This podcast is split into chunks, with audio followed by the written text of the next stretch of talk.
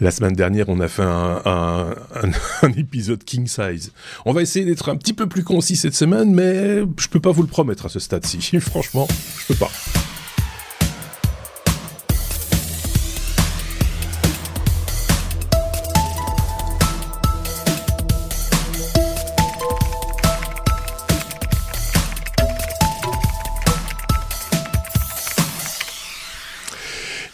Épisode 422 des Technos avec cette semaine d'un côté Aurélien. Bonjour Aurélien.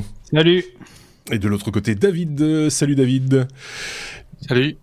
David, s'il commence à luire, si vous regardez la vidéo et si vous voyez euh, David commencer à luire un petit peu et à briller un petit peu, c'est tout à fait normal. Sa climatisation a cassé et comme vous le savez peut-être, et si vous ne le savez pas, je vous l'apprends, euh, notre ami David est en, Thaïlande où il y a actuellement, euh, à l'heure où il est, donc en pleine nuit pour toi, il y a quelle est la température ambiante à peu près? 31-32 dehors. très humide. Très humide, évidemment, 31-32 dehors, et lui dans son bureau où il y a beaucoup d'ordinateurs, vous vous en doutez, euh, et, voilà, vous imaginez un petit peu que ça va être compliqué pour lui. Ça devrait bien se passer. Si on, si tombe en syncope, on fera une pause on appellera l'ambulance, etc. Euh, on voulait juste, avant de commencer notre ABCDR, puisque vous le savez, euh, d'abord ABCDR, les news technologiques telles qu'elles sont vues par mes petits camarades, et puis ensuite un dossier, j'en reparle dans un instant. Mais avant cela, euh, Aurélien, tu voulais euh, nous dire deux mots sur un événement. On ne le fait pas euh, systématiquement, mais euh, c'est à pointer dans, dans l'agenda, d'autant que c'est dans les jours qui viennent, c'est ce week-end, dans le week-end à venir, c'est-à-dire le samedi 18, dimanche 19 novembre. tu voulais nous parler d'un événement particulier. Oui, euh, tête, tête à tech, c'est ça. Donc tête, comme la, tête, A tech T E C H, euh, à la Cité des Sciences. Euh, en fait, en faisant ma veille pour l'épisode, je suis tombé là-dessus et voilà, j'ai trouvé ça assez sympa. je, je, sais pas si vous vous souvenez, on avait on avait relayé la Maker Faire, des, des événements comme ça. Et là, bah, c'était un événement donc à tout public euh, à, à, la Cité des Sciences à Paris, samedi et dimanche, où euh, on va aborder, donc il y a, y a, des repères cafés, il y a des choses comme ça, et puis il y a aussi pas mal d'ateliers où on aborde le, la relation qu'a l'homme avec la tech. Euh, je sais qu'ils vont faire des ateliers d'écriture pour voir ce que, enfin, réapprendre aux jeunes à écrire et ne pas forcément envoyer des emails ou chatter ou des choses comme ça. Euh, mhm. Voilà, il y a, y a, plein de choses qui éveillent la curiosité. Je trouve que c'est, voilà, c'est une belle, une, une belle une belle initiative. Et puis, vu le temps qu'il fait en ce moment, franchement, je pense que ça bah peut sortir les enfants de. En plus, euh, euh, le sous-titre, c'est technologie durable au quotidien. Donc c'est, euh, on, on, parle en gros hein, de slow tech ou de low tech, dans ce dans, dans ce de ce rendez-vous avec plein plein d'idées. De, de, bon sens bien souvent, mais en même temps, ça permet aussi de, de s'inspirer plutôt qu'effectivement utiliser le mail, retrouver euh, le plaisir d'écrire, si c'est un plaisir, si vous savez encore. si vous, y arrivez encore. Si vous y arrivez encore, si tous les muscles sont, ne se sont pas atrophiés euh, de, depuis. Donc, tout est possible, hein, vous savez.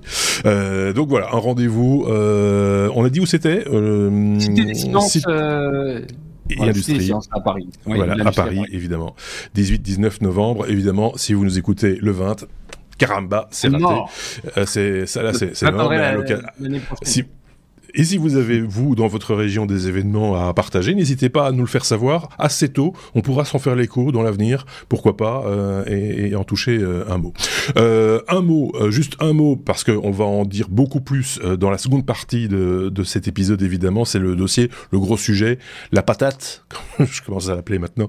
C'est c'est le, le, sujet qu'ont préparé mes petits camarades ici, David et, et Aurélien, concernant l'intelligence artificielle. Que nous allons titrer IA avancée, perspective, limite. Voilà, c'est un vaste sujet, évidemment. Entrée plat dessert, euh, quoi. Entrée plat dessert, voilà, c'est exactement ça. tu as tout à fait raison. Euh, et, et, nous le retitrons, euh, ou sous-titrons, ou surtitrons, c'est comme vous le voulez. IA, donc intelligence artificielle, vers la singularité et au-delà. Comme ça, tout le monde est content. Et comme ça... Euh, peut-être peut-être que vous cernerez mieux le sujet. Quoi qu'il en soit, avant cela, l'actualité technologique vue par mes petits camarades. Et on commence avec la lettre A comme aimant, euh, au pluriel, s'il vous plaît. Et on nous dit que les aimants ne sont plus les bienvenus. Alors j'ai découvert cette, euh, cette info-là, elle est partagée un petit peu partout par la presse française parce que c'est une invention française, j'ai envie de dire. C'est euh, chez Renault, Renault et Valeo, qui réinventent un petit peu le moteur tel qu'on l'a conçu, en tout cas pour les, les, voitures électriques, qui réinventent un, le, moteur, euh, le moteur synchrone en fait. Oui, c'est pour moi, parce que ça c'est un peu mon, oui, mon dada. C'est ton dada. Euh, oui, alors j'ai vu cet article, j'avais, je, me suis dit, oh non, mais il faut que j'en parle, et surtout, il faut que j'essaye de remettre l'église au milieu du village parce que les effets d'annonce, c'est bien. Ah, oui, voilà. Alors, je vous rappelle euh, que euh, donc une machine électrique, qu'elle soit pour l'automobile ou, autre, je vais, je vais remettre deux trois concepts au début. Elle est, elle, est elle, est, elle se compose de deux choses une partie fixe qu'on appelle le stator et une partie mobile qu'on appelle le rotor. Mhm. Et euh, dans les, depuis l'invention de, des machines électriques, les, au début, il n'y avait pas d'aimant. Hein. tout était fait avec un électroaimant, donc euh, un fil qu'on vient entourer autour d'une pièce polaire euh, magnétique et on vient générer un champ. Pour, on donc, on bobine. on bobine. Et donc, lorsqu'on fait passer du, champ dans la, du courant dans la bobine, on crée un champ. On consomme de l'énergie, mais on crée un champ un aimant est une, une, pièce euh, naturelle, euh, euh, avec, fait avec des, matériaux naturels, qui permet mhm. d'obtenir un champ sans utiliser d'énergie. Donc, dans ces, depuis qu'on a découvert ces aimants, et notamment depuis qu'on a découvert la terre rare, on a dit oh là là, faut mettre des terres rares partout parce que ça permet de générer un champ sans utiliser d'énergie, donc forcément le forcément le, le, rendement de mon moteur va augmenter puisque je n'utilise pas d'énergie pour créer mon champ. Ce mhm. qui est un argument défendable. Renault, euh, donc dans les premières machines euh, qu'on a vu, qu'on a installées sur les sur les véhicules électriques, on mettait à l'époque des machines à courant continu à, à balai. Il y a eu il y a eu une époque où il y avait ce type de, de moteur qui sont des moteurs relativement simples. Je rentrerai pas dans le, dans le, dans le détail euh, parce que je pourrais y passer des heures. Oui. Et euh, pour des questions de maintenance, de rendement, on est passé à euh, des moteurs à courant alternatif. Mhm. Ils se déclinent en deux types, synchrone et asynchrone. Aujourd'hui, quand vous achetez un véhicule électrique, vous pouvez avoir des moteurs synchrones et des moteurs asynchrones. Euh, par exemple, sur les Tesla, il y a des moteurs asynchrones. Sur les Renault, et notamment les Zoé, il y a un moteur synchrone. Et euh, dans les moteurs synchrones, il y a encore deux différences. Vous avez des moteurs synchrones où le champ au rotor est généré par des aimants. C'est mhm. ce qu'on appelle, on appelle ça une machine synchrone à aimant permanent. Et vous avez des machines synchrones à rotor bobiné. Alors, c'est tout simple. Vous avez au rotor, dans la partie mobile, une bobine Mhm. Et le problème, c'est que cette bobine, il faut venir l'alimenter. Donc, ça pose des problèmes parce que venir mettre des, des, des fils qui viennent sur une partie mobile, bah, faut passer par un système de bac balai ou un transfo. Enfin, ça, ça les fameux, ce qu'on appelle communément les charbons, hein, euh, qui, qui, qui, qui euh, viennent alimenter. enfin, c'est ça, hein, c'est le balai, mais on appelle ça aussi des charbons. Euh, ça dépend en, quoi c'est fait. mais voilà, l'idée là, donc il y a pièces d'usure, etc., etc. Quoi. donc. aujourd'hui, Renault fait une, fait une annonce pour dire nous on réinvente le moteur à rotor bobiné. Bon, les OE en sont équipés. Pourquoi on utilise le moteur à rotor bobiné D'ailleurs, je fais une petite aparté parce que à l'aide de, ces de cette bobine et de ce courant, ben, on a un aimant qui est pilotable. Pourquoi? Parce que si on fait passer plus ou moins de courant, on a un aimant qui est plus ou moins fort. Donc on a une plage euh, de, de, On peut jouer sur un paramètre qui permet de d'étendre et de bien jouer sur la plage couple-vitesse de la machine.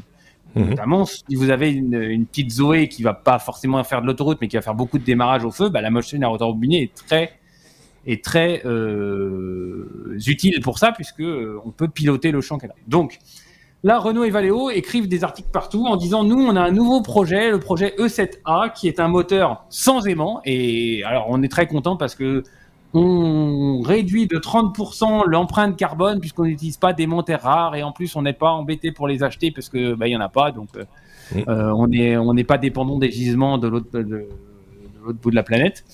mais bon, euh, certes, ce moteur, il a peut-être une architecture autre, mais le moteur, à moteur synchrone à rotor bobiné, C'est pas le premier sur une véhicule et c'est pas le dernier. Euh, la seule peut-être petite différence qu'ils apportent, et ça c'est une nouveauté, c'est que euh, avec ce nouveau moteur, euh, on va, ils vont passer d'un réseau de bord à 400 volts, d'un réseau de bord à 400 volts comme comme on peut trouver aujourd'hui, à un réseau de mhm. bord à 800 volts. Donc ils vont diviser toutes les toutes les courants par deux à isopuissance, et donc mhm. ça va leur permettre d'avoir peut-être moins de cuivre, moins de moins de tout ça. Euh, et ça a aussi des impacts sur la recharge. Bon, j'ai donné plein d'informations. Euh, J'étais partant et, et dites-le nous en commentaire si vous êtes intéressé par euh, l'explication de, de, des différentes technos qu'on peut trouver dans une machine, d'un véhicule électrique au niveau motorisation et propulsion. Euh, je, je, je, serais très heureux de, de, de, de, creuser vraiment la question et de faire un dossier là-dessus. Dites-le nous en commentaire. Euh, mais, un mais dossier voilà, cas... voire, voire même hors série, euh, c'est parce qu'il y a peut-être des choses à montrer et qui mériteraient voilà d'être un peu plus encore plus complet. Parce qu'un dossier en général c'est lié à, de l'actu et là en l'occurrence c'est de l'actu. Hein, on est on est bien d'accord. Même si il y a fait comme tu dis effet d'annonce euh, aidant euh, et, et, autres. Bon on réinvente pas la roue non plus. Euh, faut faut être très clair avec ça, mais en même temps un peu d'audace de temps en temps, pourquoi pas. Hein euh...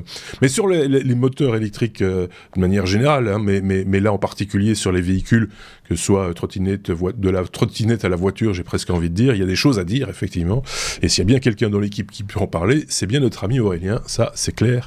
Euh, donc n'hésitez pas à nous demander, euh, à poser la question, à demander. Il faut, faut être gentil avec Aurélien, c'est bientôt son anniversaire.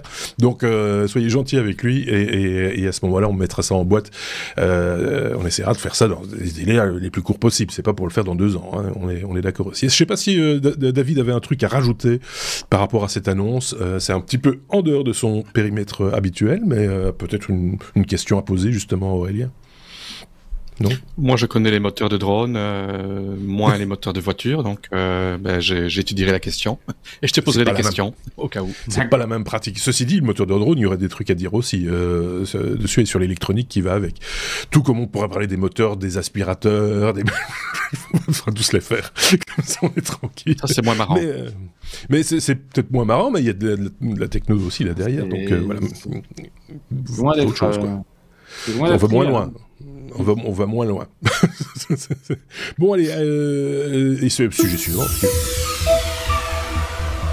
La lettre F, euh, comme euh, fusion, c'est avec euh, notre ami, je suis en train de perdre ma conduite, David, que nous parlons de fusion. Le Japon franchit une étape clé en fusion nucléaire, David.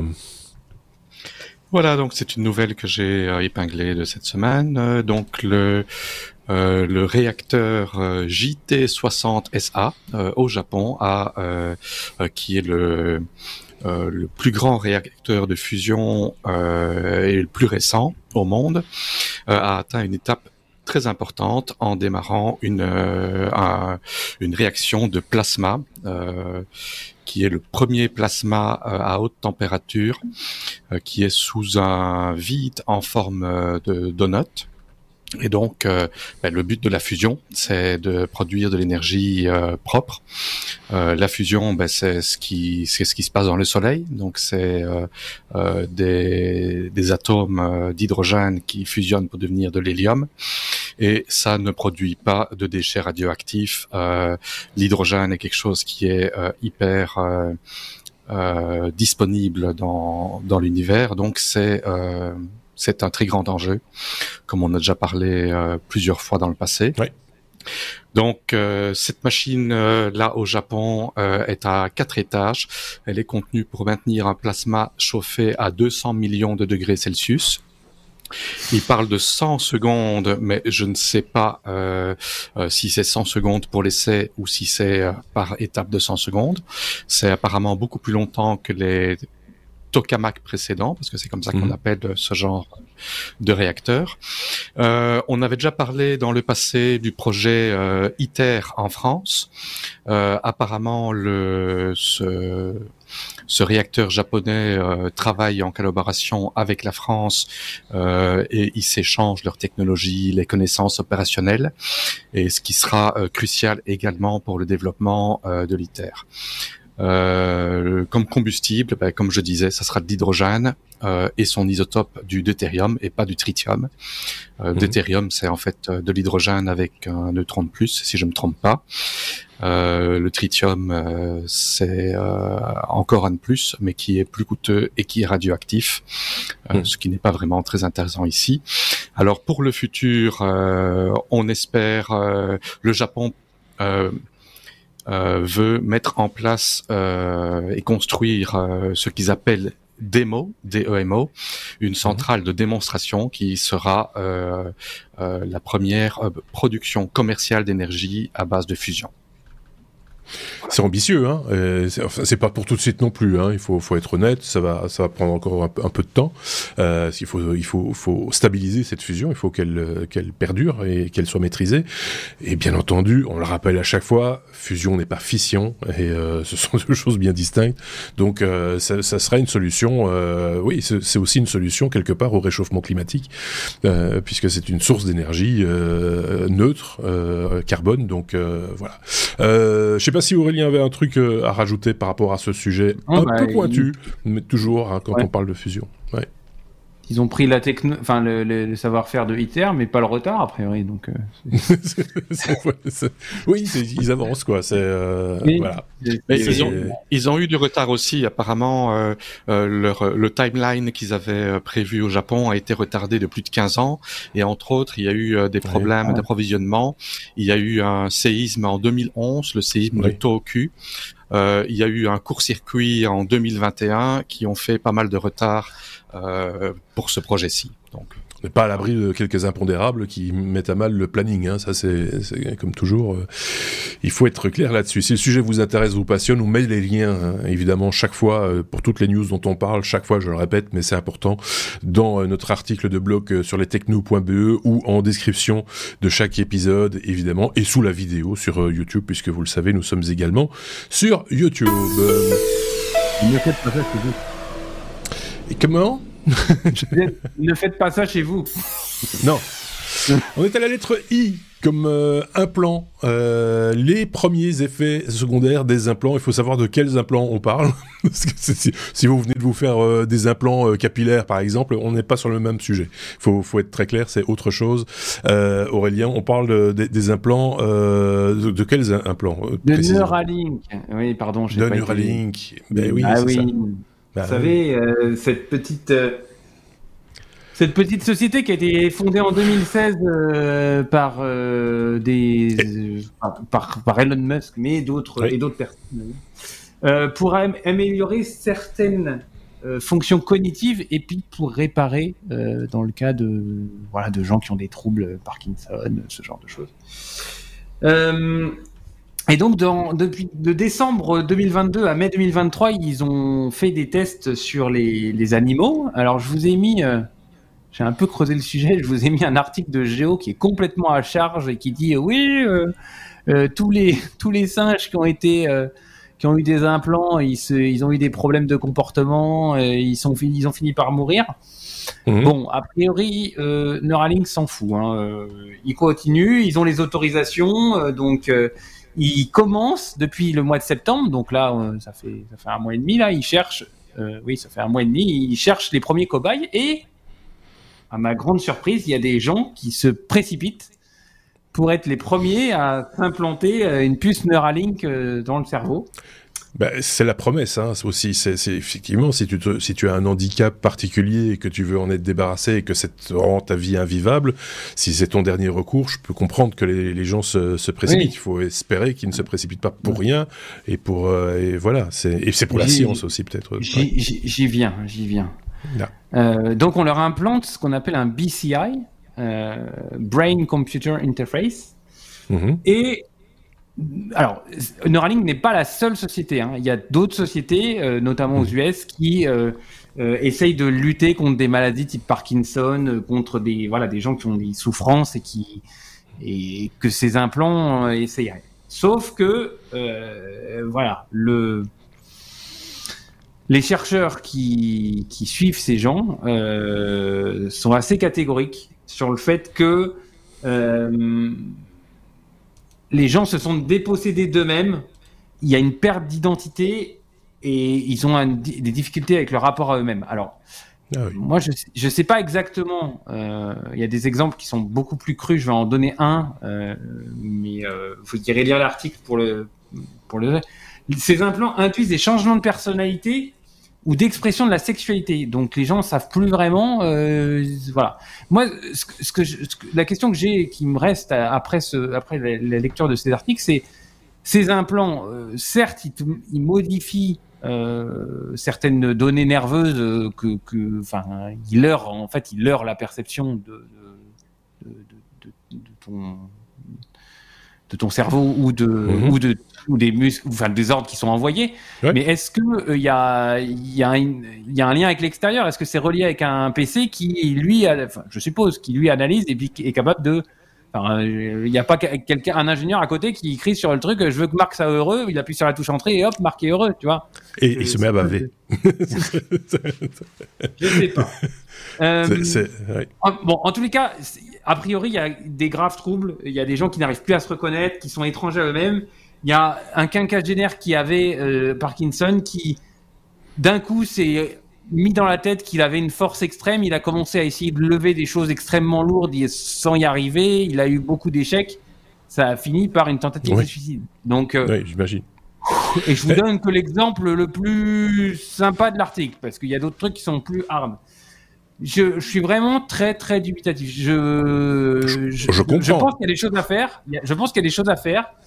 Je pense qu'il faut que ce soit très encadré et, et comme tu le dis, si c'est le seul espoir de certaines personnes, why not? Mais je, suis quand même très dubitatif et je mets des gros warnings sur l'utilisation de ces puces. Je, je, une nouvelle fois, c'est comme l'article de Renault et Valéo. Je, je, fais très attention à qui a écrit oui, bien sûr. comment. Euh, il faut, faut, faut, garder, voilà, faut, faut, faut garder. Il faut essayer de euh, croiser ça avec d'autres infos éventuellement ou d'autres d'autres expériences. Je sais pas ce qu'en pense David. Si tu avais déjà un peu parcouru ce genre d'infos ou ça ça t'est un peu étranger, je sais pas. Euh...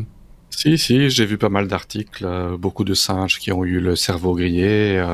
pour ce qui est implant, moi je préfère le silicone. Ça a, l'avantage d'être cash, euh, soyons honnêtes. Ceci étant dit, moi j'avais quand même deux petites remarques. La première, c'est qu'on touche quand même à une machine d'une complexité rare et que je pense qu'on ne comprend pas encore très bien. Hein, le cerveau, on ouvre quand même le cerveau, on va y poser des trucs qui n'ont pas grand chose à y faire dans la dans la nature. On, on vit pas comme ça, hein, donc c'est donc c'est des paramètres qui, à mon avis, sont peut-être pas totalement maîtrisés et qui, et qui demandent encore à être euh, explorés. Et puis, d'autre part, par rapport à la réaction même des gens, on a vu dans d'autres cas, et sans, sans parler de cerveau, mais de gens qui sont simplement opérés pour une raison ou pour une autre, changer de comportement ou d'habitude de vie ou de, ou de sentiment ou autre parce qu'il y a un changement physiologique presque, enfin non, euh, pas presque, totalement, et que du coup, ça, ça induit des, des modifications de comportement ou de évidemment, euh, je pense par, par, exemple au traitement de l'obésité par le biais d'opérations de, l'estomac, de de de de, d'anneaux, etc. Ça doit être encadré psychologiquement ce genre de ce genre de, de choses, hein, parce que ça, ça c'est tout d'un coup à un moment donné, tu manges plus de la même manière, tu t'alimentes plus pareil, ça change tes habitudes de vie, donc forcément il faut un peu euh, euh, euh faut un peu l'accompagnement à mon, à mon sens pour que pour arriver à avoir des résultats probants et que et que finalement on soit heureux parce que c'est ça le but, heureux et en bonne santé quoi. C'est. Euh, tu, vois, moi je, je comprends pas que dans un premier temps on n'y aille pas par étapes, c'est-à-dire que euh, ces puces ne soient pas uniquement du monitoring pour que pour faire avancer la science avant d'intervenir au niveau euh, des nerfs, des cérébrales, des nerfs. On pourrait faire, on, on pourrait se servir de ces technos qui sont peut-être très bien, j'en sais rien, mais juste pour prendre de l'info et, et, et, avancer sur de la recherche avant d'essayer de modifier les gens. Euh... Oui, je mets ça entre guillemets, c'est. C'est difficile à dire. En, en, tout cas, ça, ça permet ce genre d'article de se poser euh, d'autres questions que simplement se dire tiens, euh, est-ce qu'on fait un gros trou ou un petit trou euh, Qu'est-ce qu'on met comme électronique, etc., etc. ça, ça, ça, ce genre d'implant manifestement permet de, donner à des gens des nouvelles, des nouvelles opportunités qu'ils avaient perdues à la suite d'un AVC par exemple. On avait vu ça récemment avec une dame qui avait eu un AVC qui, ne pouvait plus s'exprimer et qui tout d'un coup pouvait de nouveau s'exprimer par le biais d'un d'un écran hein, avec du texte etc. Mais au moins elle pouvait elle pouvait communiquer, ce qui n'était plus le cas depuis de nombreuses années nous, ça nous paraît magique euh, comme ça, mais on n'est pas à l'intérieur de cette dame ou de ces, de, ces hommes. On ne sait pas ce qui se passe dans leur tête, et, ça, ça pose plein de questions euh, éthiques euh, et, autres. Et on n'a pas, nous en tout cas, enfin moi, j'en ai aucune, hein, soyons clairs, mais, mais on n'a pas toutes les réponses, même les scientifiques, je pense, et qu'on est tout, tout début de quelque chose. Il va falloir suivre ça de près, évidemment, et garder un œil là-dessus. Est-ce qu'on avait un truc La à question, rajouter sur ce... oui. oui. Est-ce qu'Elon ne s'était pas fait implanter une de ses puces lui-même? Parce que ça pourrait expliquer pas mal de choses. Peut-être oui, mais enfin voilà, je pense qu'il avait déjà un comportement un peu erratique avant tout ça. c'est pas c'est pas tout à fait euh, nouveau. Mais bon là, il y a peut-être la puce X. Voilà, la, la, puce X où il met des X partout et c'est un truc un, un, petit peu particulier. C'est du Elon Musk, euh, voilà. On était la lettre M comme Microsoft avec euh, David. On va faire on va faire un oh là là, suis fatigué moi. On va fêter un anniversaire. Enfin, on a fêté un anniversaire. C'était le 10 novembre euh, dernier. C'était les les 40 ans de de de, de, Windows, euh, David. Les 40 ans de Windows. Je vais préciser les 40 ans euh, de l'annonce de Windows. Oui. Parce que euh, la sortie euh, de Windows a été deux ans plus tard, mais en 83, le 10 novembre, Microsoft ayant appris que l'interface graphique d'Apple, qui était basée sur une technologie Xerox PARC, Mhm. euh, était nettement plus avancé que ce qu'ils avaient. C'était euh, un projet qui s'appelait euh, Lisa. Il y avait également un projet euh, qui était par VisiCorp qui s'appelait VisiOn, qui est une interface graphique qui était conçue pour fonctionner sous DOS. Euh, sur les PC donc euh, IBM, qui a été lancée euh, elle en décembre 83, mais bon qui était déjà en, en, marche avant et qui intégrait beaucoup de fonctionnalités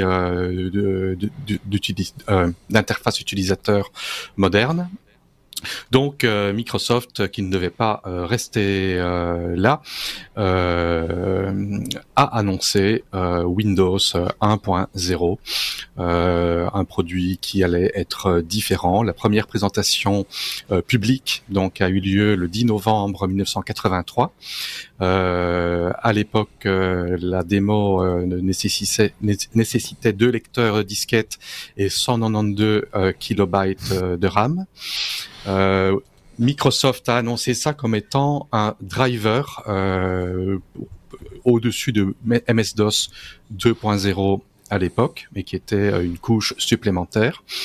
Oh, euh, et donc ça offrait euh, un interface entre guillemets multitâche parce que c'était pas du multitâche comme c'est aujourd'hui parce que bon les, les processeurs n'étaient pas non plus aussi oui, quoique il y avait déjà les 386 euh, en 83. Mhm. Euh, donc un, interface euh, donc multitâche coopératif avec des fenêtres juste à poser. D'ailleurs en en lien, ben, il y a la présentation de deux ans plus tard de quand la sortie officielle de la version finale. c'est assez intéressant parce que c'est marrant de voir Bill Gates jeune oui. Euh, qui présente. Ah, je sais pas si lui apprécie de se revoir, par contre. c'est quand même bien, voilà, c'est bien années 80, quoi. Hein. C'est, mm. euh, il faut, il faut être honnête. Ah, le, le, ne pas, le ne pas. Ah c'est bien années 80, mais je veux dire, il y a eu pas mal de, de sorties de Windows qui sont moins bien passées, euh, comme par exemple, euh, c'était, je pense, Windows 98 où ils parlaient de leur euh, de leur PNP plug and play et que paf l'écran bleu en pleine présentation. Ce qu'on a rebaptisé en plug and pray d'ailleurs à l'époque. C'est plug and oui. Et donc, Tout à fait. Et, et voilà. Vas-y, je t'en prie. Et donc, et donc voilà, donc euh, oui, donc euh, euh, c'est tout un chemin qui a été parcouru. c'est assez intéressant de voir parce qu'en fait il y a bah, il y a l'évolution, il y a le Macintosh qui est sorti euh, à peu près au même moment, donc euh, il y a le Windows, il y a le Mac et tout ça, donc c'est vraiment euh, tout ce qui a donné les interfaces utilisateurs modernes. Et finalement, bah, il n'y a pas je veux dire, il n'y a pas grand-chose qui a changé, il y a beaucoup qui a changé en même temps, mais toutes les bases ont été euh, jetées plus ou moins vers ces époques-là. Ça avait rendu fou euh, euh, Steve Jobs, hein, ça de, de, voir l'annonce de de, de, de, ce que lui considérait être sa nouveauté, euh, alors qu'il avait tous les deux vandalisé euh, Xerox. Mais euh, ça, ça, ça, ça, a ça a été une époque où il y avait une émulation encore entre les entre les, les, Windows et les Apple, et enfin entre Microsoft et Apple plutôt, et, il y avait une, une bagarre, on va dire, plutôt, enfin, que je qualifierais de plutôt saine parce que bah, il fallait euh, tirer le truc vers le haut euh, et, le plus le plus rapidement possible. Toute une époque évidemment. Je sais pas ce que Aurélien voulait euh, rajouter quelque chose. Peut-être pas sur sur le joli costume de, de Bill Gates. Non. non mais c'est ça, ça, me rappelle des choses même si j'étais pas né à l'époque mais mais ça me rappelle Windows. Enfin moi le premier Windows que j'ai connu ah, c'est 3.1. Oui. 3.1 et c'était déjà, enfin voilà, graphiquement c'était ce que c'était, hein. c'était pas. Bah, bah, mais, ouais, mais on était quand même content de l'avoir hein, quand on, ah quand, on, avait installé les, les je sais plus, c'était 15 ou 20 45 disquettes. c'est euh, pour pour avoir son, son Windows 3.11, on était content de l'avoir. On savait pas très bien ce qu'on allait en faire, mais c'était euh, à part à part des réussites.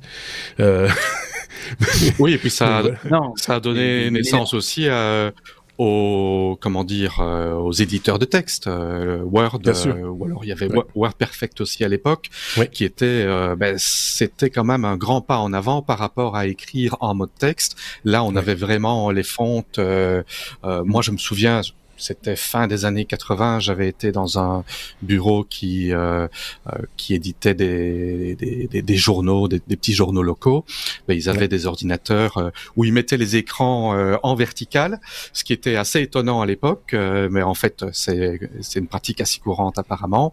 Et donc on voyait réellement comment ça allait être publié dans le journal directement. Et ça c'est c'est une grosse évolution par rapport à quand c'était du, du bête mode texte avant.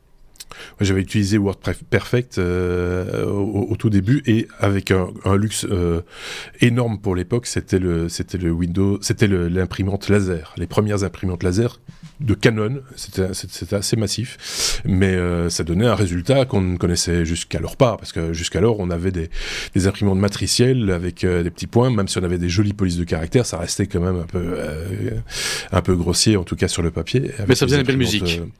Et ça faisait des jolies musiques, oui, effectivement. Enfin bref, c'était la séquence vieux con, comme on l'appelle, on l'appelle d'habitude quand on fête un anniversaire euh, informatique euh, dans, ce, dans ce podcast. Donc, euh, ah, allez, vous aussi, lâchez-vous, n'hésitez pas dans les commentaires à lâcher vos, vos souvenirs de, de, de, de, de guerriers d'il y a 40 plus de 40 ans même maintenant, donc ça, ça, ça, nous fera sans doute sourire et ça nous rappellera de bons moments ou pas.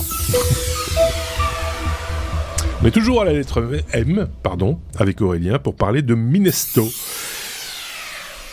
Il va falloir que tu nous expliques ce, titre énigmatique, voler sous l'eau pour produire de l'électricité. Qu'est-ce que c'est? C'est un mélange entre l'eau et l'électricité. En général, ça fait pas bon ménage. Qu'est-ce que c'est que cette histoire? Oui. Alors, je, vais essayer de vous expliquer ça. Euh, à la Sébastien, qui explique toujours très bien et voilà. Bah oui, c'est un exemple. Euh, lorsque vous imaginez euh, que vous avez un, vous êtes sur une plage, vous avez un cerf-volant. Vous avez tous euh, fait jouer avec un cerf-volant sur une plage. Lorsqu'il est en haut, les, les, câbles sont assez peu tendus, euh, vertical par rapport à vous, les câbles sont assez peu tendus. Par contre, si vous essayez de jouer soit à gauche, soit à droite, vous voyez bien que les câbles se tendent plus et que le cerf-volant euh, va prendre plus de vitesse. Mhm. Et en fait, c'est ce que les ingénieurs de chez Minesto ont essayé de reproduire en se disant, si on le fait dans l'eau, on va pouvoir euh, euh, récupérer de l'énergie, beaucoup d'énergie, mille fois plus, puisque l'eau est beaucoup plus dense que l'air, mhm. et la transformer en électricité. Alors, je vais essayer de vous expliquer ça. Euh, vous imaginez une aile de une aile de 12 mètres d'envergure. Mhm. qui ressemble à, allez, grosso modo, qui a la forme d'un avion. Oui, c'est ça, oui. Qui, qui va d'un petit avion, 12 mètres d'envergure, qui va être donc mis sous l'eau, retenu par un câble au fond de l'eau, et qui va être et qui va pouvoir être télécommandé de manière à ce que euh, on puisse le faire tourner. Et donc, on va lui faire décrire des 8 dans l'eau, vous imaginez, hein, euh, accroché à son câble, il va faire des 8. Mhm. Et euh, comme il est, forcément, il y a le courant perpendiculairement au 8. Et donc, tout comme votre cerf-volant, dans, quand il va être face au courant, bah, il va être, le câble va se tendre, mais quand on va le faire tourner, comme votre cerf-volant, il va prendre plus de vitesse et on va utiliser la force de portance hydrodynamique du système pour faire circuler l'eau dans la turbine qui se trouve au milieu de l'avion. D'accord. Et venir générer de l'électricité. Je voulais juste rajouter un... Oui, oui, ton explication est parfaite. Je voulais juste rajouter un élément parce qu'on va nous dire ceux qui n'ont pas l'image ou qui n'ont pas encore été regarder nos sources et la vidéo qui va avec, oui, mais il n'y a pas de vent sous l'eau. En fait, c'est un avion, euh, enfin, c'est un sous-marin quelque part, euh, qui, mais qui est retenu par ces fameux câbles. Que, et, et, c'est ce le vent, c'est les courants. Hein. Oui, c'est ça. Mais ici, il y a des hélices hein, sur le sur le, le bidule, euh, si tu regardes bien la vidéo. Mais soit, soit dit en passant, voilà, c'est la retenue des câbles qui fait qu'on va lui faire faire des 8, comme tu l'expliquais, et qui va augmenter la vitesse dans la turbine, la vitesse de l'eau dans la turbine. C'est ça l'idée. Voilà. En fait, on, le fait de lui faire faire des 8 va lui faire le faire grandement accélérer.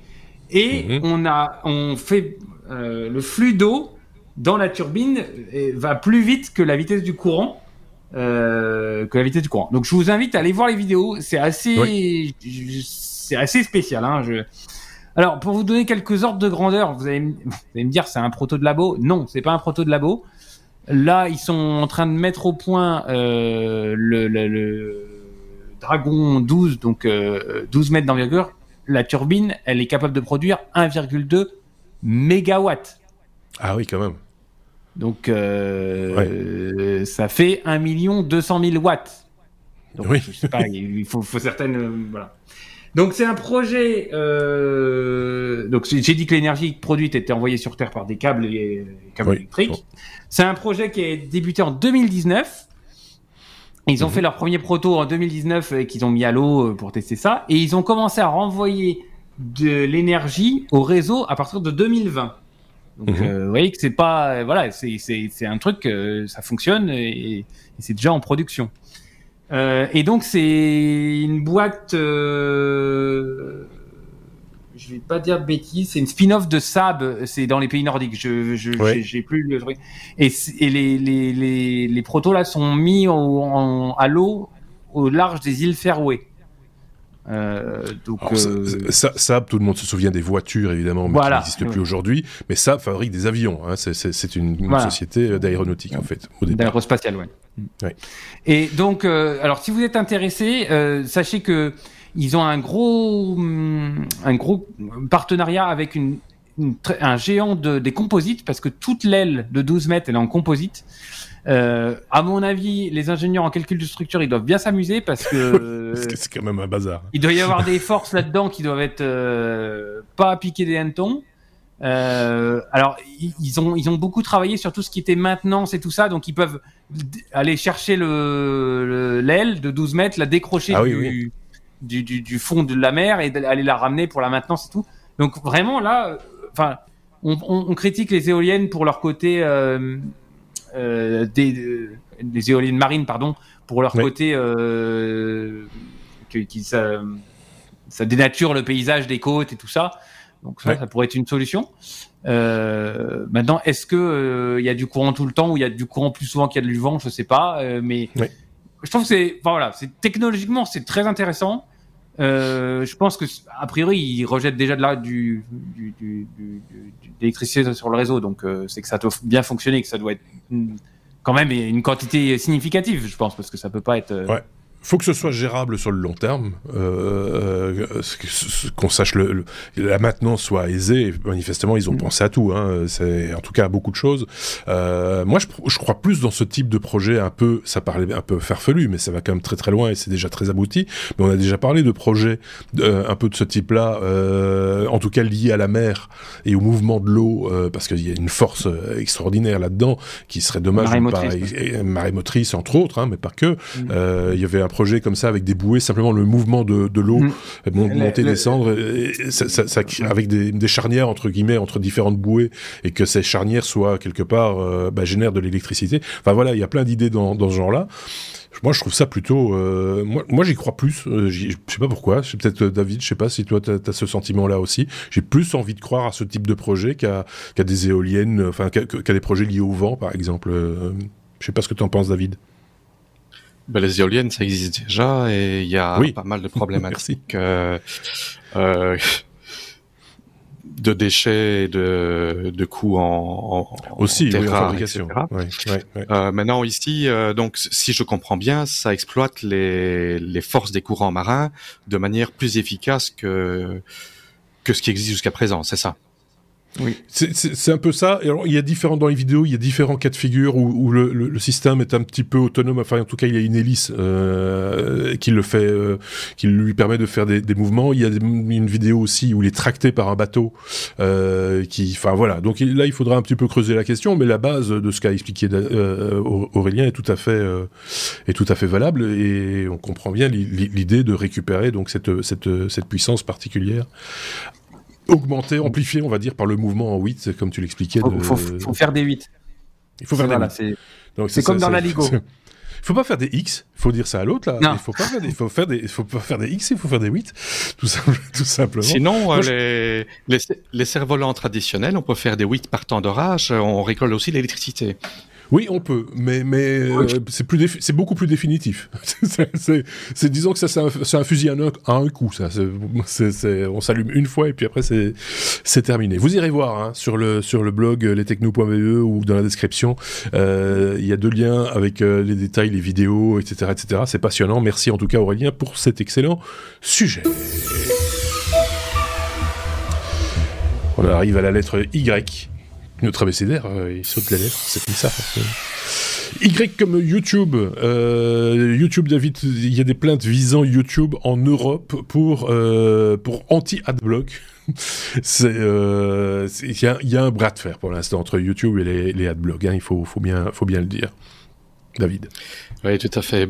Euh, YouTube a décidé de faire la guerre euh, aux adblockers, donc euh, euh ces programmes qui permettent de d'outrepasser les, les, publicités, vu que bah, évidemment il y a YouTube Premium qui est payant et YouTube gratuit où on est obligé de se taper pas mal de pubs, et mhm. donc ils ont mis en place des scripts pour détecter et avertir les utilisateurs qu'ils n'ont pas le droit de euh, d'utiliser des adblockers. Maintenant, il y a un consultant euh, en en vie privée en Irlande qui s'appelle Alexander Hanf, qui euh, est en train de préparer une plainte pénale contre YouTube pour surveillance euh, illégale, présumée, évidemment. Mhm. Euh, et euh, donc euh, voilà, euh, c'est les implications, c'est que YouTube pourrait avoir de gros problèmes en Europe parce qu'apparemment ces ces scripts de, détection d'adblockers sont mis en place sans demander un consentement des utilisateurs, alors que dans les lois de l'Union européenne, on est obligé de d'avoir le consentement des utilisateurs pour euh, espionner en quelque sorte ce qui tourne sur leur ordinateur. Donc on parle de d'espionnage sans consentement. Euh, et, donc voilà. Donc c'est euh, ça pourrait avoir une très grande très grande comment dire un très grand impact sur YouTube en Europe.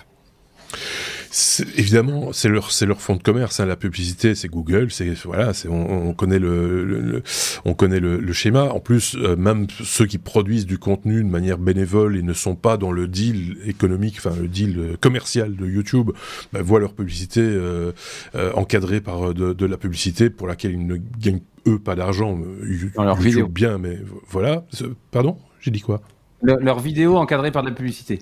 Oui, c'est ça. J'avais dit quoi? Je sais plus. Leur publicité euh... encadrée par la publicité. ah oui, ça, ça, mais, mais, mais, je suis assez d'accord avec toi. Hein. Je suis assez d'accord avec toi. maintenant, c'est que de la publicité et un peu de vidéo. Oui, c'est ça. Et donc, c'est pas faux. Et donc, même nous, euh, on en est un petit peu, on est un peu désolé. On, prend un peu des sous, hein. donc euh, il faut, faut être honnête parce que ça permet de, de payer d'autres trucs par ailleurs. Mais en, même temps, je vous, rassure tout de suite, c'est des cacahuètes. Et puis, euh, dans le pourcentage, effectivement, tu le disais très bien, David, dans le pourcentage des gens qui viennent voir nos vidéos, si on parle des nôtres, il y a à peu près 30-40% de gens qui ont choisi le compte premium et payent pour ne pas avoir de publicité. et donc c'est pas très normal qu'il y ait des gens d'un côté qui doivent payer pour ne pas avoir de publicité, que d'autres utilisent un adblocker. Enfin voilà, c'est tout un c'est tout un débat évidemment.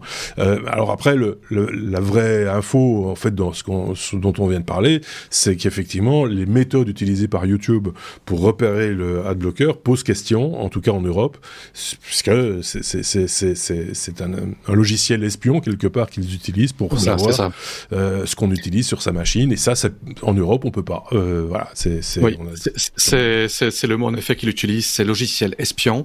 Et apparemment, euh, ça espionne euh, euh, et ça surveille le comportement du navigateur, même si on utilise l'option Do Not Track. Donc ça outrepasse des, des comment dire des, des, options où on ne veut pas être tracé mais ça s'en fout, ça le fait, ça le fait quand même. Apparemment, la législation irlandaise euh, est assez euh, dure là-dessus. Euh, ils ont donc, euh, ils parlent de la section 2 et 5 de la loi euh, sur euh, l'abus informatique.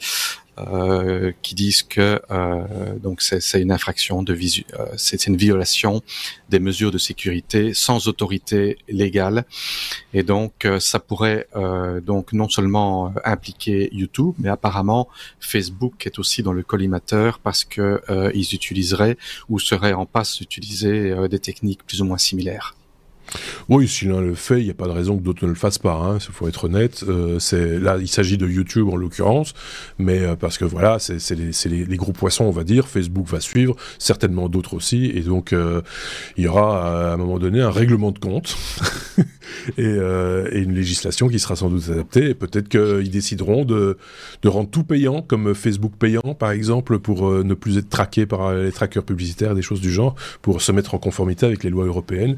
On verra bien de quoi, de quoi il en retourne. Tu voulais rajouter un truc, Aurélien? Oui, euh, je trouve que c'est de pire en pire sur YouTube, hein, euh, clairement. Et euh, là où je trouve que c'est encore pire, c'est sur les applis télé.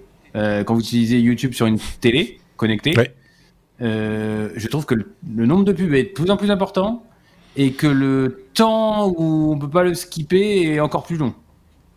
Alors, euh, c'est dans, les nouvelles, euh, les nouvelles directives de, YouTube. Jusqu'à une certaine, il y a pas longtemps, il y a quelques semaines à peine, euh, en, en, tant que créateur de contenu et mettant notre contenu sur YouTube, on pouvait choisir de n'avoir par exemple qu'une publicité, euh, une bannière euh, sur la page et pas de pré-roll, ce qu'on appelle le pré-roll, la, pub avant la diffusion de la vidéo, pas de mid-roll à l'intérieur de la vidéo euh, et pas de post-roll. C'était cochable, etc. Ils ont réduit tout ça à néant et maintenant tu as juste le droit de dire je, je veux du mid-roll ou pas. c'est euh, donc euh, on n'a plus le choix. Il y a de la pub et on n'a plus le choix de savoir si elle est euh, si on peut la zapper ou si on peut pas la zapper. Donc c'est aussi ils ont la main là-dessus avec l'argument. C'est ce qui nous sert à nous qui mettons du contenu sur YouTube en nous disant vous allez voir ça va augmenter vos revenus. Très honnêtement, euh, c'est cacahuètes, euh, une cacahuète fois deux, ça fait deux cacahuètes, c'est le double, mais c'est quand même que deux cacahuètes, quoi. C'est euh, donc voilà. Alors ça peut sans doute que ça impactera plus des, des, des gros YouTubeurs c'est ce qui est pas du tout notre cas. Donc euh, moi personnellement, enfin on s'en moque un peu, mais en même temps, pour l'utilisateur, pour celui qui veut nous suivre, c'est un peu plus impactant quand même. C'est voilà, c'est il faut il y a la publicité. Des fois, ces publicités ne sont pas super agréables, donc on a une perception de cette publicité qui est négative et donc c'est forcément plus long. Euh, c'est voilà, euh, on ne sait pas non plus quelle, va être la durée de ces publicités. Et puis il y a des créateurs de contenu qui jouent le, le va-tout et qui disent oh mais même dans mon contenu, je veux bien qu'il de la publicité et donc leurs vidéos sont hachées toutes les X minutes par euh, par une pause publicitaire. Voilà, c'est très moyen, mais bon, voilà, c'est le modèle économique euh, qui veut ça. Par ailleurs, je tiens à signaler aussi que nous sommes sur PeerTube euh, et que là il n'y a pas de publicité euh, du tout. Euh, donc euh, voilà. Et en vidéo vous pouvez aussi vous abonner à notre podcast vidéo. Si si ça existe. Il y a un podcast vidéo. Si vous allez sur euh, podcast Apple Podcast vous cherchez euh, les technos vous allez voir qu'il y a deux flux le normal on va dire celui que vous écoutez peut-être là maintenant. Et puis il y en a un avec entre parenthèses vidéo. Et vous pouvez nous regarder en vidéo également via ce flux là et troisième option mais là je pense qu'il y a de la publicité aussi c'est sauf si vous payez évidemment c'est sur Spotify où nous sommes également disponibles en vidéo. Comme ça, j'ai fait un peu de retap en même temps. Tu vois, c'était l'occasion. De... non, n'est jamais mieux servi par soi-même. le sujet retap. Voilà, c'était un peu le sujet retap. Après le sujet euh, vieux con, le sujet retap. Euh, on a fait le tour du sujet euh, YouTube, pub, machin, etc. Et, si vous allez nous mettre des commentaires, ah non, j'aime pas la pub, machin, etc. Ça, on le sait. la, question, c'était pas ça. La question, c'était des logiciels espions sur les ordinateurs. C'est la question. pas la question de la pub. Oui, mais ce que je voulais dire, c'est que les commentaires vont aller dans ce sens-là. oui. Euh, oui, bah oui, je les anticipe un tout petit peu, tout de même. Hein. Euh, on a fait le tour de l'actualité, en tout cas une partie de l'actualité. On n'a jamais dit qu'on allait parler de tout, évidemment. Pour ça, il y a d'autres podcasts, il y a d'autres sites, et euh, on, on, se félicite d'ailleurs de ne pas euh, jouer la même carte que que nos que nos collègues, que nos confrères, en vous proposant une alternative.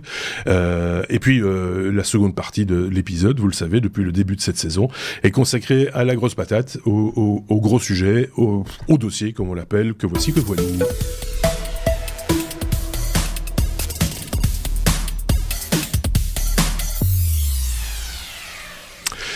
IA intelligence artificielle s'entend, avancée, perspective, limite. C'est une, quand je dis c'est la grosse patate, c'est parce que là c'est un sujet quand même très touffu. On peut, on va pas pouvoir parler de tout, soyons clairs, on va pas rentrer dans tous les détails. Mais il y a quand même quelques trucs qui sont euh, sortis dans, dans l'actualité euh, de la semaine. Euh, Aurélien, euh, tu as déjà en première intention épinglé deux articles, l'un qui concerne Bill Gates et l'un qui concerne un concept que tout le monde n'a peut-être pas encore, dont tout le monde n'a pas encore entendu peut-être parler c'est l'IA générale versus l'IA tout court. Et ça, il va falloir que tu nous expliques un peu. Mais commençons peut-être avec la vision de Bill Gates, euh, Aurélien. Oui, euh, je remercie, je crois, euh, Sébastien qui a partagé cet article du blog de Bill Gates. Alors, je ne sais pas ce qu'il a à faire de ses journées, pose Bill Gates, mais il écrit des beaux articles. et moi, j'aime bien quand on prend bien du recul sur un sur un sujet mhm. aussi large et aussi buzzword que que l'intelligence artificielle. Euh, donc c'est un article qui est très long, assez long, euh, mais en tous les cas, il plante bien le décor. Alors Bill Gates, il, bah, évidemment, lui, il a connu, euh, on en a parlé dans l'épisode, hein, il a connu le début du DOS et du Windows. Donc, voilà. Et donc il commence par dire, bah voilà, la relation qu'on avait avec un ordinateur jusqu'à présent, c'était dans, on a une caisse à outils, on a différentes applis, on se sert de de l'outil ou de l'appli euh, dont on a besoin et cette appli-là ne sait faire que ça. Euh, vous voulez faire écrire une lettre, faites du Word. Vous voulez faire des calculs, faites Excel. Et ça, c'est un peu le vieux temps parce que maintenant, un ordinateur, ça sera quelque chose qui sera capable de vous aider, de vous accompagner. Et plus vous partagerez d'informations avec lui, alors là, je vous dis pas le nombre de questions et de, de, questions que ça soulève. Plus vous partagerez d'informations avec lui sur votre vie, sur vos habitudes, sur tout ça, plus eh ben, il, pourra vous aider de manière pertinente et vous n'aurez plus la sensation d'avoir une boîte à outils face à vous. Vous aurez vraiment l'impression d'avoir un compagnon, un agent. Et alors, j'insiste sur ce terme d'agent. Donc, ce sera un assistant personnel qui ne sera pas un humain, mais avec qui vous pourrez, selon lui, parler en langage naturel et obtenir toutes les questions. Alors, on est passé de, on en parlait hein, dans l'épisode, de la saisie de commande sous DOS. Hein, souvenez-vous, avant, ouvrir un dossier, c'était céder les technos pour aller apercevoir les technos. Euh, l'appui sur des icônes et, maintenant euh, peut-être que il y avait des news cette semaine aussi sur le smartphone sans écran. Peut-être que bientôt un ordinateur personnel ça sera juste quelque chose d'audio ou où on n'aura plus d'interface utilisateur telle qu'on les connaît aujourd'hui. Alors il se défend sur le fait que lui il avait inventé Clippy. Alors je m'en ah oui je me souviens, non mais je, me suis moqué parce qu'ils ils vont faire le retour de Clippy avec l'intelligence artificielle. Je me suis moqué de cette news il y a quelques temps. Mais Bill Gates dit Clippy, c'était un peu de c'était un peu le compagnon que je voulais. C'était les prémices de l'intelligence artificielle. Alors attention, euh, Clippy, c'était sur, je me souviens, c'était Office 95, 97 peut-être, je sais pas, je me rappelle plus, mais bon, c'était dans ces années-là, 80, fin des années 90, et bon, évidemment, il faisait qu'un nombre très très limité et suggérait un nombre très très limité de choses. Mais euh, pour lui, c'était les prémices d'un robot, d'un chatbot qui allait euh, avec le. Merci, enfin, pour. J'illustre. Ouais, ouais, t'as raison. J'aimerais bien l'oublier celui-là. Et donc, c'était pour lui, c'était le début d'un robot et euh, c'était un robot, un chatbot, et c'était le début de l'intelligence artificielle les progrès de l'informatique ont fait que, eh ben, on va, euh, on va avec les informations qu'on a et qu'on va pouvoir collecter, qu'on a, les bases de données qu'on a et la puissance de calcul qu'on a, ce robot va devenir un agent. Et donc, lui, il fait bien la différence entre un robot, un chatbot. Hein, souvenez-vous des premiers chatbots qu'on a connus, c'était quand même pas dingue.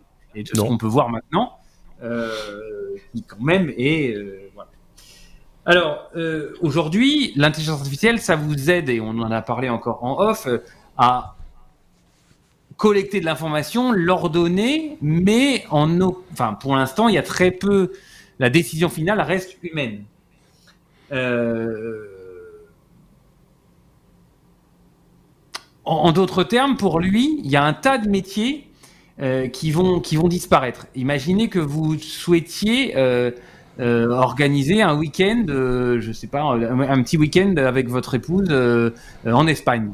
Mhm. Bah, l'intelligence artificielle va pouvoir vous dire, en fonction des goûts et toutes les informations, je le répète, qu'il aura sur vous, que vous aimeriez bien aller dans un bar, tel bar à tapas, dans tel hôtel et dans tel machin, et que, en fait, il saura mieux que tout le monde. Là où aujourd'hui, vous, vous devez aller voir une agence de voyage, parler avec quelqu'un, lui dire, moi j'aime bien les tapas, et puis machin, et lui il va chercher. Et donc lui il dit qu'il y a un tas de, de, de, de, de métiers comme ça qui vont disparaître parce que, en fait, il y a très peu de gens qui peuvent se payer les services de quelqu'un qui va chercher le bon resto de tapas et tout ça. Et l'intelligence artificielle va prendre le bout. Bon, chacun sera juge. C'est un exemple. C'est un exemple. chacun sera juge. Tu as raison.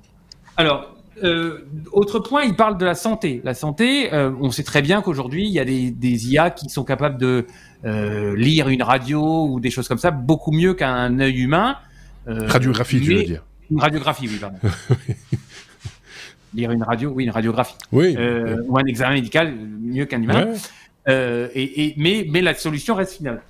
Il parle aussi de la santé mentale. Alors là, je me suis dit, oula, en fait, je pense qu'il y a beaucoup, enfin il y a beaucoup, on le sait, il y a beaucoup de gens qui, qui ont besoin d'aller voir des psys pour euh, des, problématiques et échanger avec un, avec un euh, voilà, échanger avec une IA, euh, ils pensent que voilà les psys, il va y en avoir une. Rappelons-nous qu'il y a quelques mois, peut-être une année ou peut-être un peu plus d'une année, il y avait eu une dérive comme ça où quelqu'un, c'était, enfin, l'IA avait suggéré le suicide à une personne. Euh, c'est donc c'est faux quand même un peu, un peu se méfier. Ça a besoin quand même d'être un minimum encadré à mon sens. Mais bon, on est, on est d'accord. Et je, vais, je vais me dépêcher pour euh, laisser euh, David. Euh, il parle aussi de l'éducation. Vous lirez, il a des visions assez, assez claires de ce que va permettre l'éducation. juste, il pose deux questions à la fin qui se disent voilà, on aura peut-être pour des questions de, de, de, de, de, de silotage, on aura peut-être un agent par personne pour le médical, un agent pour nous former, apprendre, un agent. Est-ce que ces agents doivent, pour être encore plus forts, parler entre eux? Avec tous les, les problèmes de, de, données hein, que ça peut poser. voilà. Euh, et il parle aussi de tout ce qui pourrait arriver. Euh, aujourd'hui, euh, vous offrez des fleurs à une amie parce que c'est son anniversaire. L'intention est très bonne. Si c'est l'IA qui vous a dit ce matin en vous levant, dis donc, c'est l'anniversaire de Micheline, tu te ferais bien de lui offrir des fleurs. Ça a pu le même euh, le mais ça je vais te dire que les réseaux sociaux le font déjà très très bien ça hein, euh, te, te, rappeler l'anniversaire des gens on l'a tous fait hein. on l'a tous euh, tiens oui c'est ah tiens c'est son anniversaire je vais lui souhaiter un joyeux anniversaire l'attention reste quand même bonne c'est juste que on a peut-être c'est un problème de mémoire plus qu'autre chose la suggestion des fleurs ça c'est autre chose parce que j'ai ça c'est voilà Et, si tu l'oublies Clippy les enverra pour toi oui, c'est ça. Oui, non, mais T'as même plus rien à le faire. T'as plus rien à faire. C'est pas loin d'être vrai. Et, dernière chose, il, se demande aussi pour les, jeunes générations si on a avec nous un agent conversationnel qui sait tout. Et donc, on n'a plus, on a plus envie d'apprendre. Ça, c'est une vraie bah question. Oui, c'est ça. C'est un peu le problème. C'est une vraie, vraie, question. Moi, moi, ça me. Voilà. Bon, je laisse la parole à, David. Mais non, parce que tu n'as pas abordé le second, le second volet que, que tu voulais aborder, parce qu'il y a un deuxième article de chez Forbes euh, entre intelligence artificielle, juste pour expliquer le contexte, hein, ce, ce, débat qui, puisse, qui, qui a, alors tout le monde ne connaît pas les deux acronymes, enfin le premier oui, IA, tout le monde a compris, IA général, euh, c'est un autre concept qui, qui s'oppose un peu au concept d'IA ou qui en fait partie? Qui en fait partie. Euh, D'accord. L'IA amène à des décisions, mais euh, comme je le disais avant, c'est l'humain qui reste à peu près maître des décisions. L'IA générale, c'est le cran d'après, c'est-à-dire que euh, c'est une IA qui peut faire avancer des décisions aussi puissantes que le, le, le, enfin ce que pourrait faire l'humain. Euh, c'est ramener de l'humain et de la, perception humaine là où il n'y en a pas. je donne un, alors, je vais pas. vous lirez, il y a l'exemple du robot qui doit laver le linge et qui rentre dans une maison et qui va laver le linge. Je vais, ça serait trop compliqué que je le fasse. Par contre, euh, par exemple, quand vous faites des choix, notamment euh, dans un supermarché à une heure de repas, on sait très bien qu'il n'y a pas que votre cerveau qui choisit tel ou tel truc. Il y a aussi votre estomac qui dit. Et eh ben voilà, l'idée, c'est qu'un algorithme aille jusqu'à la finesse et la complexité humaine dans le, la suggestion des décisions et l'évolution d'une décision en fonction du contexte. C'est euh, bien. c'est euh, et ça, ça n'a pas été généré par ChatGPT. Ça, ça s'est sorti comme ça, pauvre d'un coup. c'est magnifique. Donc euh, ça paraît un peu fumeux comme ça, mais il faut lire l'article. Il y en a d'autres en français, je pense. Hein, et les articles, les deux articles que tu nous proposes sont en anglais parce que c'est un peu là que ça se passe pour l'instant. Mais il y a des articles qui en parlent aussi en, en français. Je pense savoir l'exemple que tu parlais, dont tu parlais sur le sur le, le, linge et le, le, choix euh, de ce qui est levé, enfin les, les les fringues de, de couleur, à ne pas mélanger, etc. C'était pas ça l'idée. Enfin bref, euh, c'était il y avait un peu de ça. Une, hein, une IA, c'est très bien euh, mettre les, les, faire deux tas, linge clair, linge foncé. mais euh, si vous le faites rentrer dans une maison et que vous lui dites fais le linge, occupe-toi du linge de cette maison, les habits qui traîneront devant la, la chambre de l'ado, est-ce qu'il doit les prendre ou pas les prendre? Ça, ça, oui, il y a que l'IA générale qui pourra faire ça. Mais l'idée, c'est ça sera plus parlant que 30 secondes mal l'expliquer là. On est bien d'accord, c'est pas le but non plus. David, euh, on a parlé de, la première euh, keynote, enfin c'est pas une keynote, c'était la, première journée dédiée aux, développeurs qui a proposé euh, OpenAI et c'était l'occasion de lancer des nouveaux produits autour de ChatGPT et on avait parlé de ChatGPT 4 Turbo. Tu voulais nous en toucher quelques mots aussi, c'est l'occasion justement. Oui, c'est bien ça. Euh, on avait parlé il y a quelque temps que euh, OpenAI et beaucoup d'autres avaient dit qu'ils stoppaient le développement de ChatGPT 5 et les entraînements parce qu'il y avait eu une demande de moratoire, il y avait pas mal de gens qui étaient un peu en train de se poser des questions, mais apparemment, ben, ils ont continué à entraîner leur modèle parce qu'ils ont sorti GPT-4 Turbo qui est entraîné jusqu'à avril 2023 qui a maintenant un contexte qui est passé de, 30, 32 000 tokens à 128 000 tokens, c'est-à-dire que dans un contexte de discussion, il peut euh, traiter l'équivalent de 300 pages de livres. 300 ah pages de texte. Euh, ils ont euh, annoncé de diminuer leur prix. Bon, leur prix va être divisé par trois, mais étant donné que le contexte augmente fortement, ben, si on utilise la puissance complète euh, du contexte, ça va quand même coûter cher à la requête. Euh, ChatGPT 4 Turbo est disponible pour l'instant en preview pour les gens qui ont accès à, à l'API, donc pas mmh. ChatGPT, mais l'API euh, OpenAI. Euh, j'ai mmh. eu l'occasion de, de, jouer un petit peu avec. Euh, j'ai eu l'occasion aussi de voir des, des, tests sur ce qui est de la cohérence de ces 128 000 tokens. Euh, apparemment, il y a des soucis, c'est que quand on utilise un contexte aussi grand, il a tendance à mieux se souvenir du début et de la fin et moins du milieu, euh, à partir de 70% de, de, la capacité. Euh, ils ont également euh, amélioré et ajouté un mode euh, JSON, ce qui permet de rendre, euh, de renvoyer un résultat via l'API dans un, ben, dans, en JSON, qui est mmh. du, comment dire, une sorte de XML.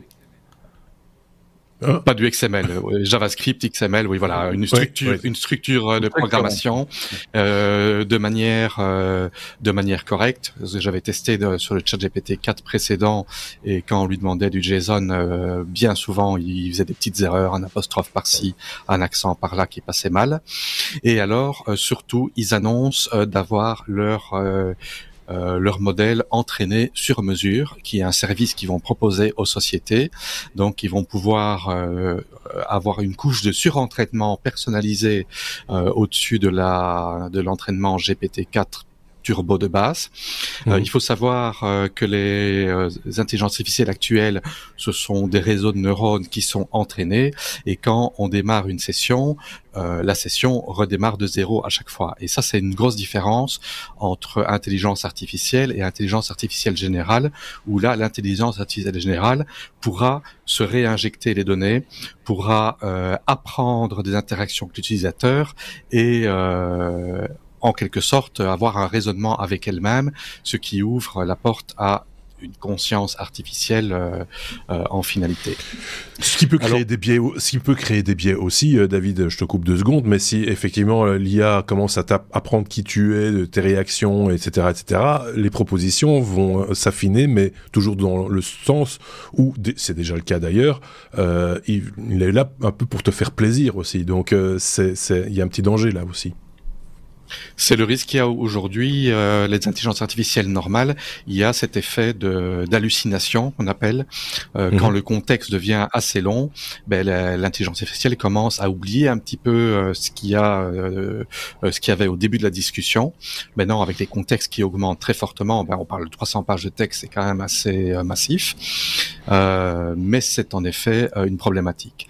Alors, pour enchaîner avec un petit sujet marrant qui a tout à fait rapport avec ça, euh, il y a une petite euh, dispute entre Elon Musk et Sam Altman. Il faut savoir que Sam Altman et Elon Musk ont fondé OpenAI au début ensemble et qu'Elon Musk euh, a claqué la porte parce qu'il n'était pas très d'accord avec eux. Et Elon Musk a lancé son chatbot qu'il appelle Grok. Euh, que euh, Sam Altman euh, euh, s'est un petit, un petit peu moqué de son chatbot en disant que c'était un, un chatbot qui était caractérisé par un langage vulgaire et des blagues de papa. Et donc Sam Altman a utilisé ChatGPT pour donner un petit prompt et dire voilà je veux que tu sois un chatbot un peu vulgaire et qui fait des blagues à papa. Et il a dit voilà Elon euh, Euh, moi, je t'ai fait ton chatbot en quelques minutes. Enfin, voilà. Ça, c'est la petite, euh, la, la, petite parenthèse marrante. Ces gens, ces gens qui jouent avec les, avec nos vies, enfin, quelque part avec nos vies futures, parce que finalement, c'est un peu ça, hein, euh, c'est, c'est, et qui, qui, qui, enfin, il y a un petit côté euh, rigolo, ça, je suis d'accord avec toi, mais en même temps un peu inquiétant aussi. faut être, faut être honnête. Ceci dit, si le chatbot d'Elon Musk est un peu vulgaire et fait des blagues à papa, c'est peut-être parce que c'est Elon Musk lui-même qui l'a, qui l'a nourri, et donc euh, ceci expliquerait peut-être euh, cela. Euh, on avance via, avec Aurélien. via sa puce Neuralink. C'est bien ça plus Neuralink peut-être. Oui.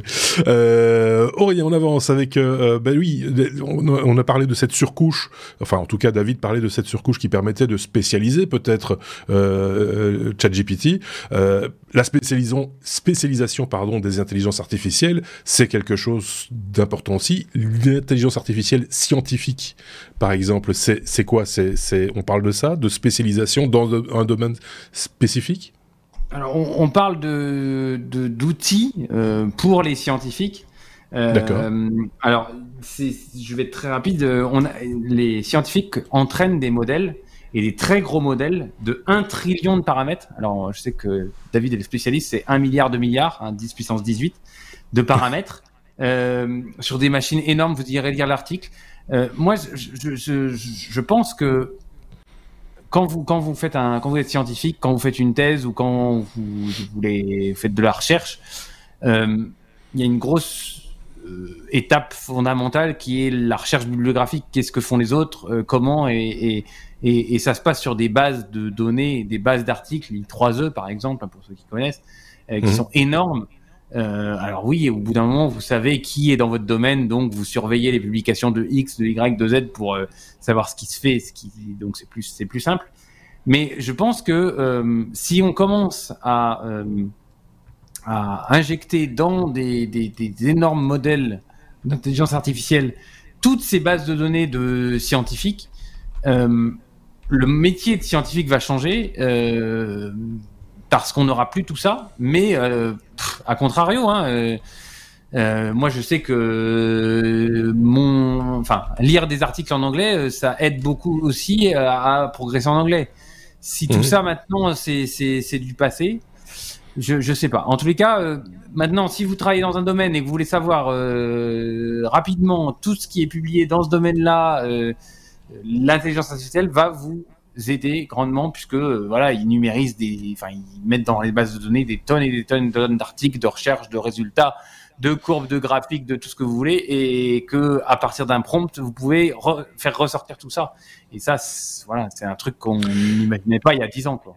J'y pense maintenant, mais parce que c'était dans l'actualité de cette semaine également, c'est Google, je pense, qui a fait une annonce euh, par rapport euh, à un modèle d'intelligence artificielle capable de prédire la météo à une échelle de, de, de 10 jours et les spécialistes qui ont observé le, les prévisions qu'avait donné euh, l'outil de, de, Google sont assez bluffés euh, des résultats qui utilisent moins de ressources que les supercalculateurs qui appliquent des modèles météorologiques, etc simplement parce que l'intelligence artificielle, elle, se nourrit des données des années précédentes et croise avec euh, les, phénomènes du jour, les croise avec les phénomènes qui ont déjà eu lieu et les réinterprète et, amène des résultats qui sont, euh, paraît-il, euh, intéressants. Alors, ne pas dire que c'est exact, hein, le jour où on vous donnera la météo exacte à 10 jours n'est pas encore pour, sans doute pas pour maintenant, mais en tout cas, il y a des avancées de ce côté-là, une fois de plus avec euh, avec du nourrissage d'intelligence artificielle, avec des données euh, spécifiques là pour le coup, euh, Aurélien.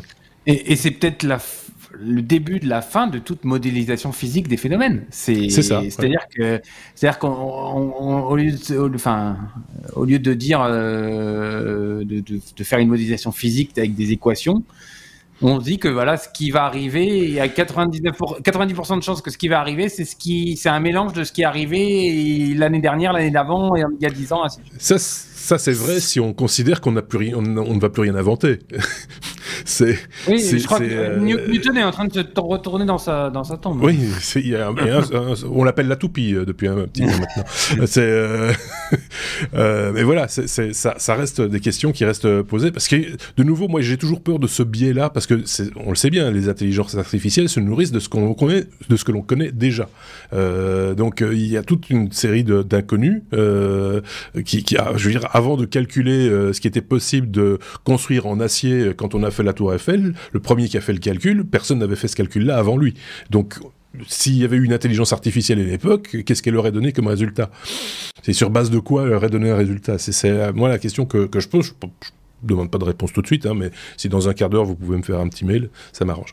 Euh... David, euh, justement, ça pose la question de la stagnation euh, des capacités de l'intelligence artificielle, du coup, parce que il y a un volume de connaissances qui est, euh, euh, fallait pas dire limité, mais en tout cas fini, euh, ou en tout cas à ce stade-ci, à 7 minutes. Euh, est-ce que est-ce qu'on on va manquer de données à un moment donné pour faire avancer l'intelligence artificielle? C'est la préoccupation de certains euh, chercheurs aujourd'hui, c'est que l'industrie de l'intelligence artificielle pourrait manquer de données d'entraînement de qualité d'ici 2026. Alors une intelligence artificielle aujourd'hui qui a un réseau de neurones entraînés euh, ben, ne sait être bon qu'à la limite des données euh, que, que jusque la la limite de la qualité des données qu'on lui a fournies. Et donc, euh, on a déjà aujourd'hui euh, une quantité de données qui est assez astronomique. Et euh, pour un peu donner la comparaison de ce qu'on pourrait avoir, c'est que quand on va manquer de données euh, pour euh, entraîner plus, ben, il va y avoir une stagnation. Et aujourd'hui, on a le problème que euh, les intelligences artificielles sont peut-être entraînées de, de, manière biaisée, avec plus de contenu en anglais que dans d'autres langues, ce qui fait que c'est parfois moins pointu en français ou dans des langues asiatiques. Mmh. Et on pourrait avoir réellement un gros problème, c'est qu'à un moment, on va arriver à ne plus avoir de nouvelles données de qualité à entraîner et donc, ils sont déjà en train de parler euh, de générer des données euh, via des intelligences artificielles pour entraîner d'autres intelligences artificielles avec tous les risques que ça, euh, que ah ça implique d'empoisonnement, euh, d'hallucination et tout ça. Et ça, ça va probablement pousser également à vouloir aller euh, à l'étape suivante, qui est euh, l'intelligence artificielle générale, où là, l'intelligence artificielle ne sera pas juste un réseau entraîné, mais sera en quelque sorte une conscience artificielle, également avec toutes les problématiques que ça peut poser. Alors, euh, pour euh, enchaîner directement sur euh, euh, sur, euh, sur sur ce qui va sur ce qui va avec. Mhm. Euh, ben, Sam Altman, comme on a déjà parlé juste avant d'OpenAI, euh, c'était un interview du Financial Times, je pense que c'était hier ou avant-hier, euh, cherche un investissement majeur de Microsoft. On parlait de Bill Gates, bon, Bill Gates n'est plus euh, directement Microsoft, mais quand même affilié. Euh, il cherche un investissement majeur de Microsoft pour fabriquer une super intelligence.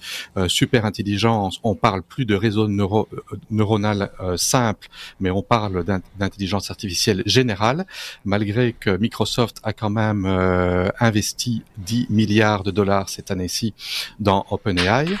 Alors, euh, Sam Altman envisage euh, l'intelligence artificielle générale comme étant, comme étant une, entité quasi divine. Donc, en quelque sorte, euh, comme un, un, dieu, une intelligence magique dans le ciel, euh, bien que c'est pas sa définition euh, officielle, euh, mais de manière plus terre à terre, il décrit l'intelligence artificielle générale comme étant un système qui surpasse les humains dans la plupart des, des travaux qui sont économiquement euh, euh, non intéressant euh, euh, et faible. Et il a partagé lors de son interview une vision utopique où en fait euh, des robots qui, est, qui ont une conscience, qui ont une intelligence, pourraient remplacer les humains dans des tâches telles que le minage et toutes des tâches ingrates et tout ça. Donc, euh, ben, euh, Sam Altman a admis qu'il y avait encore beaucoup de travail euh, à faire pour arriver à cette intelligence artificielle générale avec des coûts énormes en euh, des coûts d'entraînement de, modèles, des coûts de recherche, d'autant que les modèles aujourd'hui, euh, c'est pas des modèles qui s'entraînent en quelques jours, c'est des modèles qui s'entraînent en 6 à 9 mois sur euh, des machines qui consomment 200 à 500 kilowatts, des machines, on va dire des, des data centers complets de machines. Donc il y a mhm. beaucoup de, de progrès à faire, mais on parle de plus en plus, et ça aussi c'est un article en lien, on parle de plus en plus du point de singularité qui est euh, ce point à partir duquel une intelligence artificielle générale, une conscience artificielle dépassera le niveau de raisonnement humain. Et à partir de ce moment-là, elle pourra euh, s'améliorer par elle-même. Et on parle de d'évolution euh, technologique euh, exponentielle. Euh, on en a déjà parlé quelques fois lors de podcasts précédents, mais il y a de plus en plus de, de, scientifiques éminents pour une grande partie d'entre eux qui parlent ici dans, dans l'article en lien. On parle d'une intelligence, du point de singularité qui pourrait être atteint en 2031 avec une probabilité de 50%, ce qui est quand même, ça fait froid dans le dos. C'est moins qu'on puisse dire. C'est le plus tard possible, s'il vous plaît. si on pouvait retarder cette échéance, ce serait bien.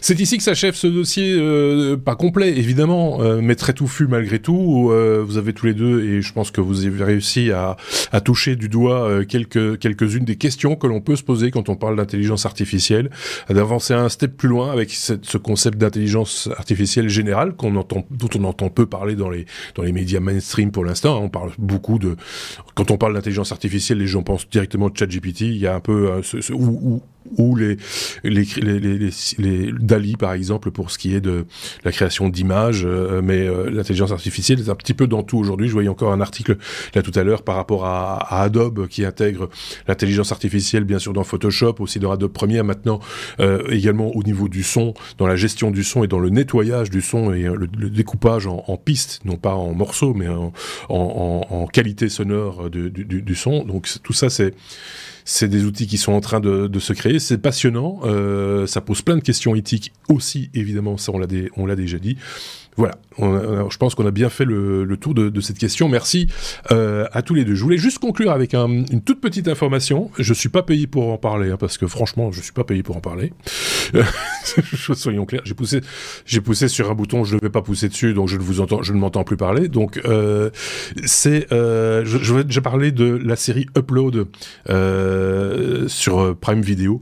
j'avais, je, vous avais parlé de la première saison qui m'avait fait beaucoup rire, la seconde saison qui m'avait fait un peu juste un peu sourire, moins rire, mais c'était quand même encore rigolo. Euh, la saison 3 que je n'ai absolument pas vue, donc je peux pas vous dire si c'est bien, pas bien, machin, etc. Je tiens juste à signaler qu'elle est sortie, qu'elle est disponible et que donc, si vous voulez, vous pouvez aller, enfin, si vous avez Prime Vidéo, euh, n'oubliez pas d'aller jeter un petit coup d'œil. Moi, c'est ce que je vais faire euh, juste après l'enregistrement. Je vais regarder le premier épisode de la saison 3 pour voir la tonalité du truc et voir s'ils ont retrouvé un peu de peps dans, cette mini-série. Enfin, c'est des petits, des petits formats courts, hein, de 25 minutes chaque fois et pas beaucoup d'épisodes par saison. Donc c'est plutôt, c'était plutôt amusant les premiers. Donc voilà, je, voulais juste le, signaler. Comme ça, on a un petit suivi. On parle pas beaucoup de séries TV dans, dans, ce podcast. Euh, c'est là m'avait amusé, donc euh, c'est pour ça qu'on en parle. Euh, voilà, je pense que j'ai tout dit. Merci à vous de nous avoir écoutés. Merci pour les étoiles, les pouces, tout ça, les partages. Merci également pour vos commentaires. On les espère nombreux et, et, on se fera une joie. Et mes petits camarades se feront une joie de vous répondre si vous en produisez. N'hésitez pas à nous envoyer des messages. toutes les plateformes sur lesquelles nous sommes, vous les connaissez maintenant. je pense que j'ai bien fait le tour de cette question. Merci David, j'espère que t'as pas trop chaud. Du coup, j'ai très chaud, mais ça va. Il est, voilà, il est très très chaud. La panne de, panne de climatisation, c'est des choses qui arrivent.